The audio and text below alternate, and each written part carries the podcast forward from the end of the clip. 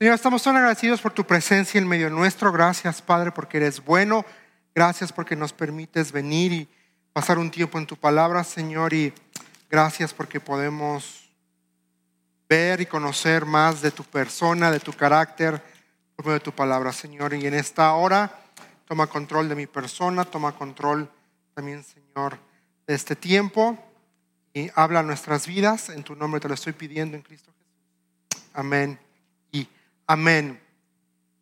Pues bueno, hemos estado hablando acerca de todas estas semanas sobre la restauración que podemos encontrar en la persona de Cristo Jesús.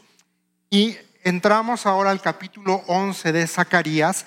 Y el capítulo 11 de Zacarías es considerado por la gran mayoría de los académicos y estudiosos como el capítulo más complicado del Antiguo Testamento porque tenemos varias figuras. Este, una de las primeras figuras es, va a hablar de tres pastores. Y hasta la fecha no hay, este, no hay ninguna, ningún acuerdo en identificar quiénes son estos tres pastores que el profeta Zacarías nos va a estar mencionando. Sin embargo, el, la posición que es más aceptada y, que han adoptado la mayoría de los estudiosos es que hace mención a los tres oficios, al oficio de pastor, más bien al oficio de sacerdote, al oficio de profeta y al oficio de rey. Y vamos a ir viendo ahorita. Entonces es, eh, no es capítulo fácil, nos va a presentar a, grosso modo dos pastores, un pastor bueno y un pastor malo. El pastor malo indudablemente está haciendo alusión a el anticristo cuando éste se, se manifieste, pero vamos a ir viendo algunas cuestiones. Ahora, ¿por qué le puse la importancia de la sumisión? Porque en los primeros, prácticamente capítulo 11, nos está hablando acerca de la actitud o las consecuencias que tuvo el pueblo de Israel al rechazar al Mesías. Por eso el primer punto esta noche es consecuencias del fracaso. Ve lo que dice los primeros tres versículos. Dice, Líbano, abre tus puertas para que el fuego pueda devorar tus bosques de cedro. Lloren ustedes cipreses por todos los cedros arruinados. Han caído los más majestuosos, lloren ustedes robles de Bazán, porque los tupidos bosques han sido talados, escuchen el gemido de los pastores, porque se destruyeron sus abundantes pastizales, oigan rugir a los leones jóvenes, porque se arruinaron sus matorrales en el valle del Jordán. Está hablando acerca de una destrucción, de una devastación. Entonces, cuando tú y yo fracasamos e, en someternos a Dios, a su dirección, a su instrucción, a su corrección, a su autoridad, indudablemente nuestras malas decisiones y nuestro pecado nos va a devorar. El estar lejos de Dios produce que el mundo, nuestra carne, nos pueda devorar. Pero no solamente eso, también nos destruye. El pecado destruye. Y las malas decisiones destruyen familias, pues también se destruyen negocios, se destruyen también congregaciones por no someternos. Fracasamos en someternos a Dios, sin lugar a dudas, ya sea que nuestra carne o el mundo nos va a devorar, nuestro pecado, nuestra debilidad nos va a destruir y lo más triste es que también nos podemos destruir a terceros, podemos destruir hogares, podemos destruir congregaciones, sencillamente porque decidimos no someternos a la autoridad divina. Y lo más triste es que arruina, arruina vidas. ¿Cuántas vidas no sabemos que fueron arruinadas por el pecado? Arruinadas porque no decidieron someterse al Señor. Y aquí dice, vea, lloren ustedes cipreses por todos los cedros arruinados, han caído los más majestuosos. No importa qué tan espléndido podamos parecer, no importa también qué tan articulado un sermón pueda ser, no nos sometemos a Dios. Si no está sometido a la instrucción divina, a la palabra, a la dirección de Dios, sin lugar a dudas, va a traer destrucción. ¿Cuántos hoy en día podemos prender la televisión y podemos ver en el canal cristiano muchas personas que predican? Pero no todo lo que predican está sujeto a la voluntad del Señor. Y no todos los que salen en esos canales, sus vidas están sujetas a la autoridad del Señor. Hace unas semanas atrás hablábamos de este pastor en Miami que se divorció, que nunca buscó. Bueno, sin lugar a dudas va a traer destrucción a sus vidas. Deja tú a su vida personal, se lleva consigo a personas que asisten a esas congregaciones. Y ahora hay que entender aquí algo en estos versículos. Es de que antes de que se establezca, bueno, hemos venido hablando en los capítulos anteriores acerca de las bondades del reino, de lo que el Señor le prometió a Israel que iba a hacer durante el reino milenial. Pero antes del establecimiento del reino milenial, se tiene que vencer la oposición, porque va a haber oposición a Dios, al Evangelio. Acuérdate que en esos últimos siete años previos a el inicio del milenio, va a haber persecución. ¿Quién va a ser el que va a gobernar ahí? El anticristo. Va a haber una oposición franca y directa a Dios. Y entonces aquí capítulo 11 ¿no? es como la antesala y está diciendo, sí, va a haber oposición. Por eso está hablando los primeros tres versículos de destrucción. Dice, el dos, pastizales talados. Escuchen el gemido de los pastores porque destruyeron sus pastizales. Oigan el rugir de los leones jóvenes. NTV dice, porque arruinaron. Entonces, cuando tú y yo decidimos rechazar al Señor, quizá no lo decimos con las palabras así tal cual, pero cuando tú y yo no nos sometemos voluntariamente a su autoridad, cuando tú y yo conscientemente no obedecemos al Señor, lo estamos rechazando. Y rechazar a Cristo va a producir devastación en nuestras vidas. Cuando tú y yo le decimos no a Dios, esa es, le abrimos la puerta al fracaso le abrimos la puerta a la destrucción, en pocas palabras, a la devastación. Ve, ve dos veces dice, lloren, lloren, escuchen el gemido. Entonces esto me lleva a lo siguiente. Hay oposición a vencer. Sí, aquí está hablando, acuérdate, el contexto general es que las naciones en general se opusieron al Dios verdadero. Pero en nuestro contexto, vamos a aterrizarlo. Tú, por lo menos Juan Marcos, tiene la primera oposición a vencer es su carne, mi, mi naturaleza pecaminosa. Esa es la primera oposición. Porque mi naturaleza humana, lo menos que quiere hacer es la voluntad del Señor. Mi carne va a querer hacer lo que le produce placer, lo que le satisface. Y no necesariamente eso está alineado con la voluntad del Señor. Otra cosa que oposición a vencer es al mundo, es al sistema, es a lo que este mundo nos está vendiendo hoy. Que puedes encontrar paz en el yoga, en la meditación, en el consumismo, en esto, en lo otro. Y el mundo nos ofrece una palestra increíble de opciones para darle rienda suelta a la carne. Y el mundo actualmente siempre ha sido, pero quizá ahora lo vemos con mayor, con menos disimulo. Y la Biblia lo dice. A lo bueno, a, a lo malo lo llaman bueno. Y tenemos que vencer también eso. Y esa es la importancia de que en la iglesia se predique la verdad, se exponga y se enseñe la palabra de Dios, la verdad, para poder contrarrestar las mentiras que el mundo quiere hacer que la iglesia se crea, que tú y yo nos creamos.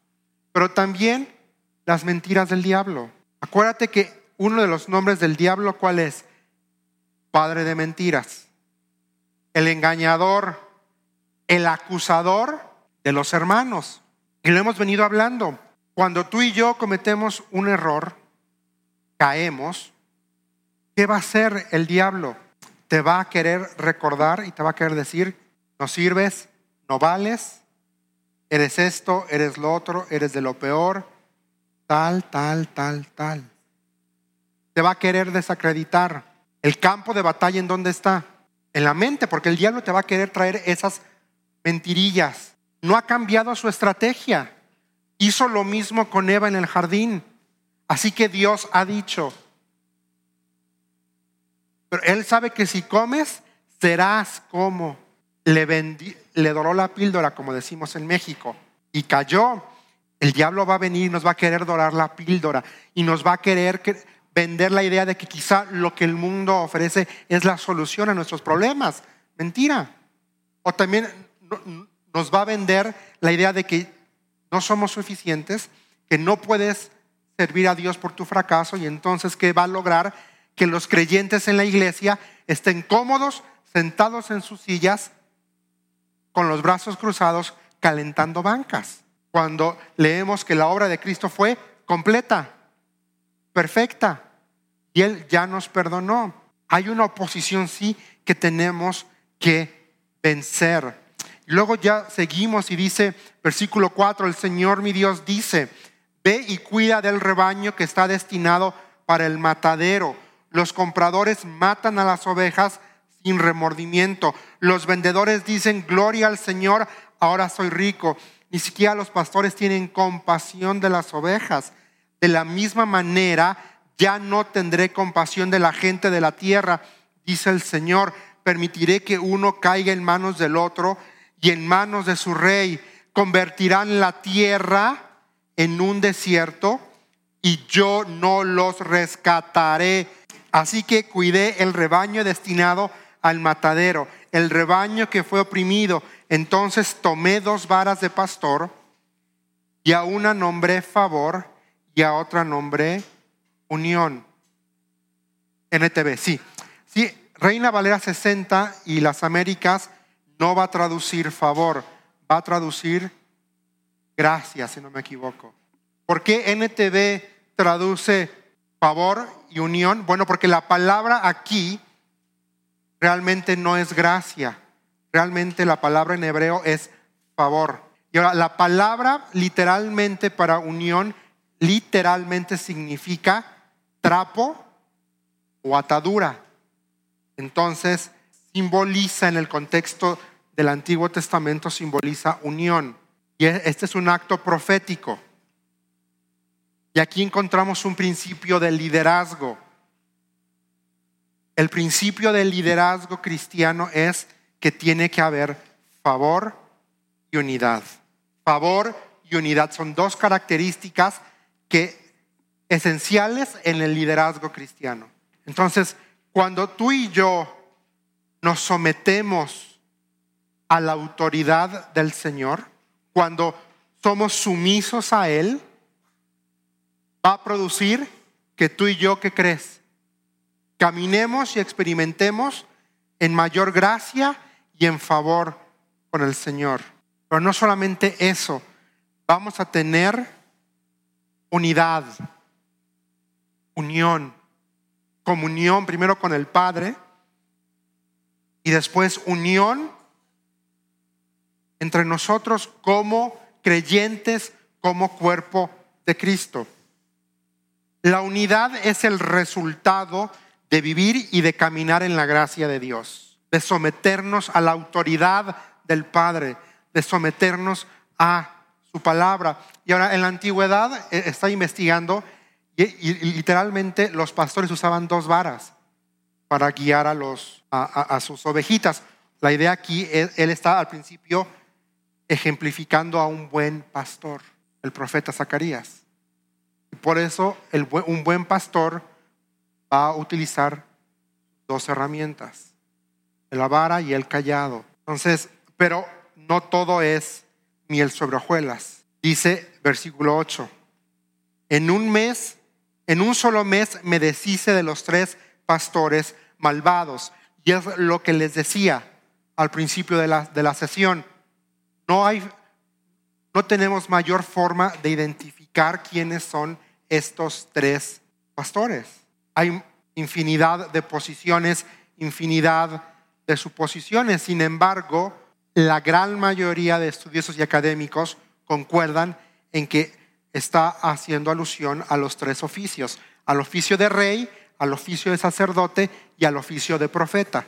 Luego dice, sin embargo, coma, perdí la paciencia con estas ovejas y ellas también, dice aquí, me odiaron. Así que les dije, ya no seré su pastor. Si se mueren, que se mueran. Si las matan, que las maten. Y que las sobrevivientes se devoren unas a otras. Qué fuerte es entender, es, esto, porque si no le damos el lugar que le corresponde a Dios, nos va a dejar a nuestra suerte. Ahí está. Ok, tú no me buscas, no me obedeces, no haces lo bueno, no haces lo que es correcto. Ándele.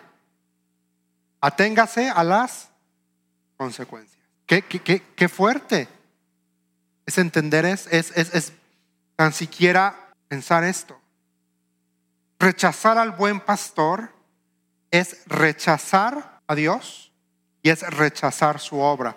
O en pocas palabras es menospreciar la obra de Dios. Y rechazar la obra de Cristo trae consecuencias. Primero es que trae muerte. Si se mueren, que se mueran, dice.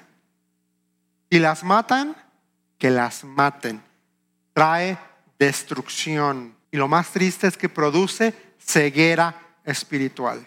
Llega un punto en el que el pecado nos, nos hace insensibles a la verdad. Y es un ciclo, es un ciclo. Por eso es que animamos y deberíamos ser conscientes de que cuando caemos en pecado, venía la palabra para que la palabra nos limpie, nos abra los ojos, nos purifique. El salmista decía, escudriñame, oh Señor, y muestra si hay camino de perversidad. En pocas palabras, dime si hay pecado en mí. Y luego el apóstol va a decir que la palabra es útil para enseñar, para redarguir, para instruir. Pero ¿qué pasa? Cuando estamos en pecado, cuando estamos alejados de Dios, no queremos abrir este, este libro, no queremos venir a la palabra, porque sabemos que sí o sí nuestro pecado va a ser expuesto.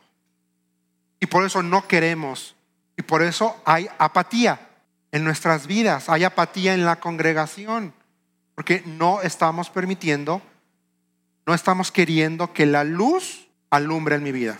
Y es más cómodo quedarme así, porque la corrección duele, pero es necesaria. La corrección es muy necesaria y todos necesitamos en algún punto ser corregidos. Dios no nos quiere dejar como nos encontró. Vamos a seguir leyendo. Dice, entonces tomé mi vara, versículo 10, llamada favor, y la partí en dos para mostrar que había revocado el pacto que había hecho con todas las naciones. Así terminó mi pacto con ellas. El sufrido rebaño me miraba y sabían que el Señor hablaba por medio de mis acciones. Una visión no redimida, una visión no sometida al Señor, una visión no cristiana me va a buscar, me va a llevar a buscar la restauración en lo terrenal, en lo que el mundo ofrece, en lo vano, vanidad de vanidades, dice Eclesiastés, lo efímero, la vida es un suspiro y en lo pasajero. Porque hoy en día tenemos una sociedad de gente obesa. La comida se ha vuelto tanto un placer como un placebo, un calmante, para llenar vacíos, momentáneamente saciar. Comemos por ansiedad. Hay otras cosas que también la gente, el mundo te dice, calma tu ansiedad con vicios, con sexo, con, con el teléfono. Sí, con el teléfono, con el TikTok. Yo nunca lo entendí, mejor lo borré, porque lo intenté, pero no, no pude. Pero ayer y ayer el Señor trajo convicción a mi vida al escuchar algo que comentaba el pastor, porque yo sí pierdo mucho tiempo. No, este, en YouTube hay como shorts cortitos, ¿no? De como 30 segundos. Pero a mí se me va viendo shorts de gatos. Y ayer que escuchaba dije, híjole, ¿cuánto tiempo invierto viendo shorts de gatos? ¿No? Eh, eh, pero bueno, este, en lo pasajero, en, lo, y el Señor traía esto cuando estaba repasando estos versículos, es que mi carne no quiere que Cristo reine y pastoree sobre mi vida. Y es lo que vemos aquí, por eso dice, bueno, ahí está, no quieren que reine sobre ustedes, no, no quieren que pastoree sobre ustedes, órale, los dejo a su suerte. Lo que, es lo que estamos leyendo en estos versículos. Y luego pasamos aquí de esta acción profética, porque ah, capítulo 11 ocurre algo que, que pasa por medio de los profetas. Los profetas reciben a veces en el Antiguo Testamento palabra profética, ya sea por visión, una visión, una voz, y a veces Dios les pide que hagan actos proféticos, actos que simbolizan un ejemplo, ya lo hemos visto, y si no hay que recordarlo, es cuando Dios le pide al profeta Oseas que vaya y se case con quién? Con una prostituta. ¿Para qué? Para ejemplificar la prostitución del pueblo de Israel, la infidelidad del pueblo de Israel. En este sentido, algo similar está ocurriendo aquí. El Señor le pide a Zacarías que vaya y pastoree un rebaño. Primero que sea bueno que sea bueno con las ovejitas. Pero después le dice a sus empleadores, versículo 12, así que les dije, si les parece bien, páguenme lo que consideren que merezco, pero solo si quieren. Ellos valuaron mi pago en 30 piezas de plata. Ahora, según el Antiguo Testamento, si no me equivoco, en Éxodo 28, 22, se nos dice, ahorita salimos de dudas, que 30 piezas de plata era el valor de la vida de un esclavo, de un esclavo en particular. Y esto es muy fuerte, porque literalmente lo que le estaban diciendo la gente a Zacarías es, ¿no es tú vales lo de un esclavo? No más. Pero esta palabra va a tener su cumplimiento también. ¿En dónde más? Cristo. Cristo fue vendido por cuántas piezas de plata? Por 30. Sí, Éxodo 21, 32. Todavía tiene mucha similitud con lo que va a ocurrir con la persona de Cristo aquí, versículo 12 y versículo 13. Dice, ellos valuaron mi pago en 30 piezas de plata. Luego el Señor me dijo, arrójalas al alfarero, esa magnífica cantidad con que me evaluaron. Siendo sarcástico. Es, es increíble cuando, cuando nos ponemos a, cuando ves la, la, la escritura, si no me equivoco, 60 o NBLA aquí lo va a poner en paréntesis, que fue lo que evaluaron por mí. Así que tomé las 30 monedas y las lancé al alfarero en el templo del Señor. ¿Por qué al alfarero? Bueno, antiguamente, por, las, por los requerimientos sacrificales, de sacrificio, en, la premisa del templo había horno porque tenían que estar haciendo constantemente piezas que utilizaban para sacrificio. Pero aquí lo mismo pasa con Judas. ¿Qué hizo Judas cuando se arrepintió? Antes de ahorcarse, ¿qué hizo? Las aventó en el templo. Les dijo, ahí están sus monedas. Dice así que tomé las 30 monedas y las lancé al alfarero en el templo del Señor. Yo no me someto y me rindo al buen pastor, por lo consiguiente, lo voy a hacer con el pastor de perdición. Dice versículo 14, después tomé mi otra vara unión y la partí en dos para mostrar que el lazo de unidad entre Judá Israel estaba roto. Entonces el Señor me dijo, ve nuevamente e interpreta el papel del pastor irresponsable, dice NTV. Como dice la 60, el pastor con poca en la contemporánea, el insensato. Aquí está hablando una alusión directa al anticristo. Y esto es interesante porque si yo no permito que Cristo me pastoree y reine sobre mi vida, el insensato lo va a hacer. La insensatez me va a gobernar. La insensatez va a reinar sobre mi vida. Solo Cristo pastorea. Solo Cristo cuida. Solo Cristo protege. Solo Cristo sana. Solo Cristo alimenta. Vamos a ver lo que dice los versículos. Así ilustrarás que le daré a esta nación un pastor que no cuidará de las que están muriendo, ni protegerá a las pequeñas, ni sanará a las heridas, ni alimentará a las sanas. Al contrario, este pastor se comerá la carne de las ovejas más gordas y les arrancará las pezuñas. El pecado devora, mis hermanos. ¿Qué aflicción le espera a este pastor despreciable que abandona el rebaño? La espada cortará su brazo y perforará su ojo derecho. Su brazo quedará inútil y su ojo derecho completamente ciego. Y por, un, y por medio de comparación de lo que el pastor irresponsable es, nos dice lo que Cristo no es. En Cristo hay restauración. En Cristo hay reconciliación. En Cristo hay perdón absoluto. En Cristo mis pecados fueron absueltos en la cruz del Calvario. Cristo hay fracaso, hay dolor, hay desolación y hay condenación. Si no nos sometemos al Señor, vamos estamos destinados al fracaso. Una vida de no, sometimiento, nos va a traer mucho dolor. Yo no me someto a mi Señor, a su autoridad y a la escritura, va a haber desolación en mi vida. Y estoy condenado a ser esclavo de mi pecado. El pastor de perdición es irresponsable, es indiferente, es despreciable y es abandonador. Es lo que acabamos de leer en los últimos versículos. Y eso es lo que podemos esperar del mundo. Eso es lo que podemos esperar de una vida no sometida, de una vida no rendida al Cordero, a Cristo, al Rey de Reyes y Señor de Señores. El diablo no paga bien. Nunca va a pagar bien el diablo. Nunca. Si hay caos en mi vida, si hay destrucción en mi vida, si hay fracaso en mi vida, si hay dolor en mi vida, bueno, tendría yo que empezar a preguntarme estoy sometido al Señor o estoy rechazando al Señor.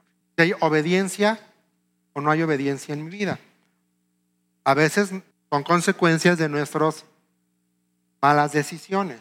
Pero mi Señor no es un Dios de caos, es un Dios de orden. Mi Señor no es un Dios de destrucción, es un Dios que construye. Mi Dios no es un Dios de fracaso, mi Dios es un Dios victorioso. Venció, Cristo venció a la muerte en la cruz del Calvario. Mi Dios no es un Dios que produce dolor. Mi Dios es un Dios que da amor. Pero yo soy irresponsable. Yo soy el que no busca al Señor. Y luego capítulo 12 empieza a hablar acerca, otra vez volvemos al tema de la futura liberación para Jerusalén. Vamos, vamos clarificando, Dios no crea el dolor. Hay, hay que entender eso. Teológicamente Dios no creó el dolor. El dolor es, parte, es consecuencia de la caída. Génesis 3, después de que el hombre y la mujer caen, cuando viene el castigo, a la serpiente primero le dice, ahora te vas a arrastrar. Y luego a la mujer le dice, y ahora darás a luz con dolor. ¿Qué quiere decir? Que hasta antes de Génesis 3, el dolor no existía, porque eso no, era, no formaba parte del plan perfecto de Dios. Dios permite el dolor y Dios no es verdugo. Hay dolor natural, como cuando te duele el estómago, que, bueno, todos lo sentimos, pero hay dolor que es el resultado directo de mi pecado y de mis malas decisiones, dolor que se produce en una vida no sometida a Dios. Ese es el tipo de dolor del que estamos hablando ahorita, por el contexto que estamos teniendo en, esta, en estos pasajes. Ahora, si hay otro tipo de dolor, como dice el pastor, a veces vamos a experimentar en la obra, porque somos humanos, porque tenemos emociones. Pero clarificando, Dios no creó el dolor. El dolor es consecuencia directa de la caída. Ahora sí, Cristo, lo digo con todo respeto, no tenemos evidencia eh, escritural para sostenerlo, pero cuando la Biblia dice que fue tentado y experimentó todo, yo te puedo asegurar que muy probablemente él tuvo dolor de estómago, le dolió en los pies al caminar, a lo mejor tuvo algún dolor de cabeza como humano, pero es muy diferente al tipo de dolor, como vamos a poner un ejemplo. Yo conscientemente cometo un fraude y termino en la cárcel, ese tipo de dolor no viene de Dios. Vamos a versículo 7 y versículo 8 de Zacarías 12. Dice, el Señor dará primero la victoria al resto de Judá antes que a Jerusalén, para que el pueblo de Jerusalén y el linaje real de David no tengan mayor honor que el resto de Judá. En aquel día el Señor defenderá al pueblo de Jerusalén. El más débil entre ellos será tan poderoso como el rey David, y los descendientes reales serán como Dios mismo, como el ángel del Señor que va delante de ellos. Hay reconciliación completa, hay cuidado perfecto y hay santidad. Dice, y los descendientes reales serán como Dios mismo. no está hablando de, de divinidad, pero está hablando de rectitud, de una vida recta. Por eso puse ahí santidad. Cuando tú y yo nos sometemos a la autoridad del Señor, vivimos en esa reconciliación completa. Experimentamos el cuidado completo de Dios. Sí, volviendo al ejemplo, que puedo cometer errores, sí. Que van a venir quizá consecuencias que me van a doler, Sí, pero aún en medio de, esas consecuencias, Él me cuida. Y Él tiene todo el poder para utilizar esas consecuencias para, primero, transformarme a mí y segundo, para su gloria.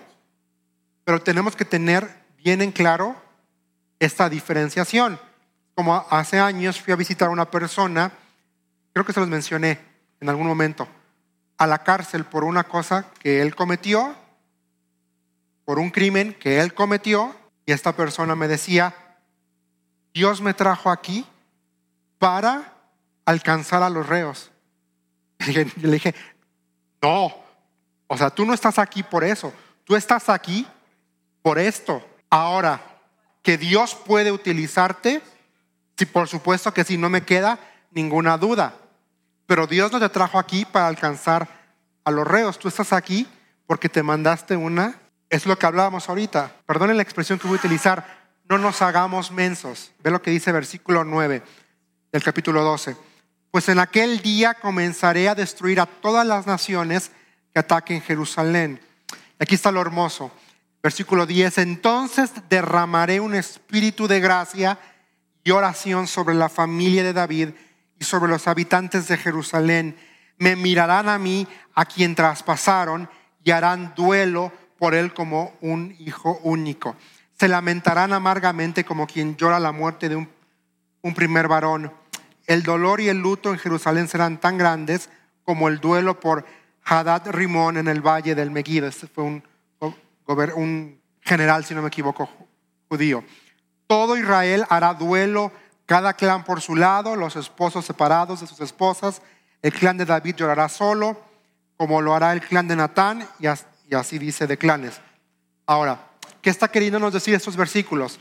Que va a llegar un momento, en, y esto va a ser en la segunda venida de Cristo, cuando los judíos van a decir, achis, achis, nos equivocamos.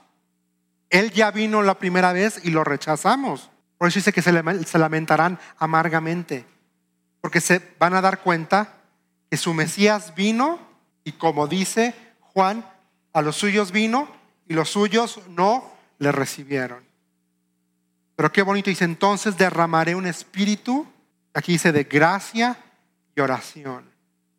Efectos internos de la sumisión. Una produce una vida espiritual sana. Hay un reconocimiento sincero de la obra de Cristo. Produce un corazón humillado ante la obra de Cristo. Y al leer estos versículos del capítulo 12, qué hermoso es ver cómo el Espíritu Santo ministra nuestras vidas, aún en nuestra condición pecaminosa, y nos guía para suplicar perdón y para arrepentirnos. Aún ahí Él es tan misericordioso, tan bondadoso, tan amoroso, que nos permite llevarnos a un punto para pedir perdón y para arrepentirnos. La importancia de la sumisión es esa. Para cualquier proceso de restauración tenemos que estar dispuestos a someternos al proceso, dispuestos a someternos a Dios, dispuestos a someternos a su palabra, porque la sumisión tiene efectos positivos para nuestras vidas. Oremos. Señor, estamos tan agradecidos por tu palabra. Gracias por este tiempo. Señor, te pido por favor que seas con nosotros, que nos lleves con bien a nuestros hogares y Señor, que tu palabra siga echando raíz en nuestras vidas. En tu nombre, Señor, estamos orando. En Cristo Jesús. Amén y amén.